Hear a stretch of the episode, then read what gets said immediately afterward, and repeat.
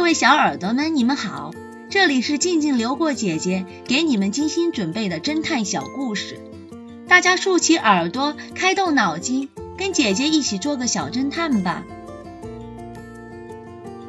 小侦探系列一百一十九，悬崖下的女尸。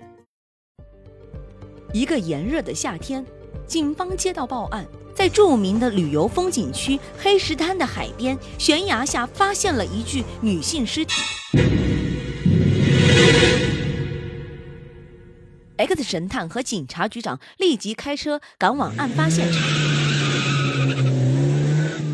到达现场后，经过勘查，这名女性浮在悬崖下的碎石上，悬崖高达数十米，在悬崖上面发现了死者的一只鞋子。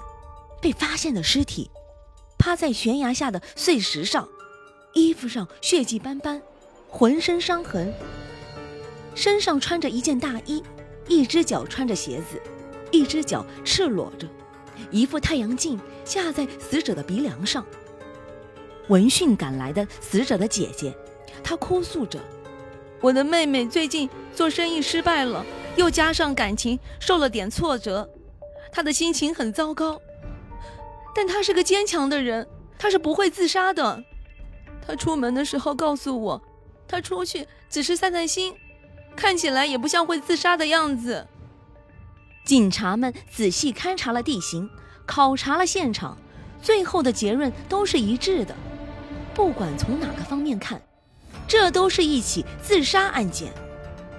但 X 神探却总觉得心里不踏实，总觉得有什么地方不对劲。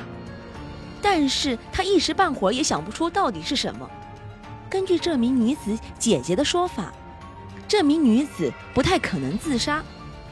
但是 X 神探还拿不出确凿的证据来，于是他再次仔细观察了尸体及周围的环境。突然，他大叫一声：“慢着，不要动他！这是谋杀案，尸体是被人搬运过来放在这里的，然后伪装成自杀的假象。”小侦探们，你们能猜出 X 神探发现了什么吗？下集告诉你们答案哦。雪夜目击，这个故事的真相是：当时下着大雪，目击者的车在外面整整停了两个半小时。目击者上车前并没有把车窗上的雪擦掉，所以他不可能看见那人摔下来。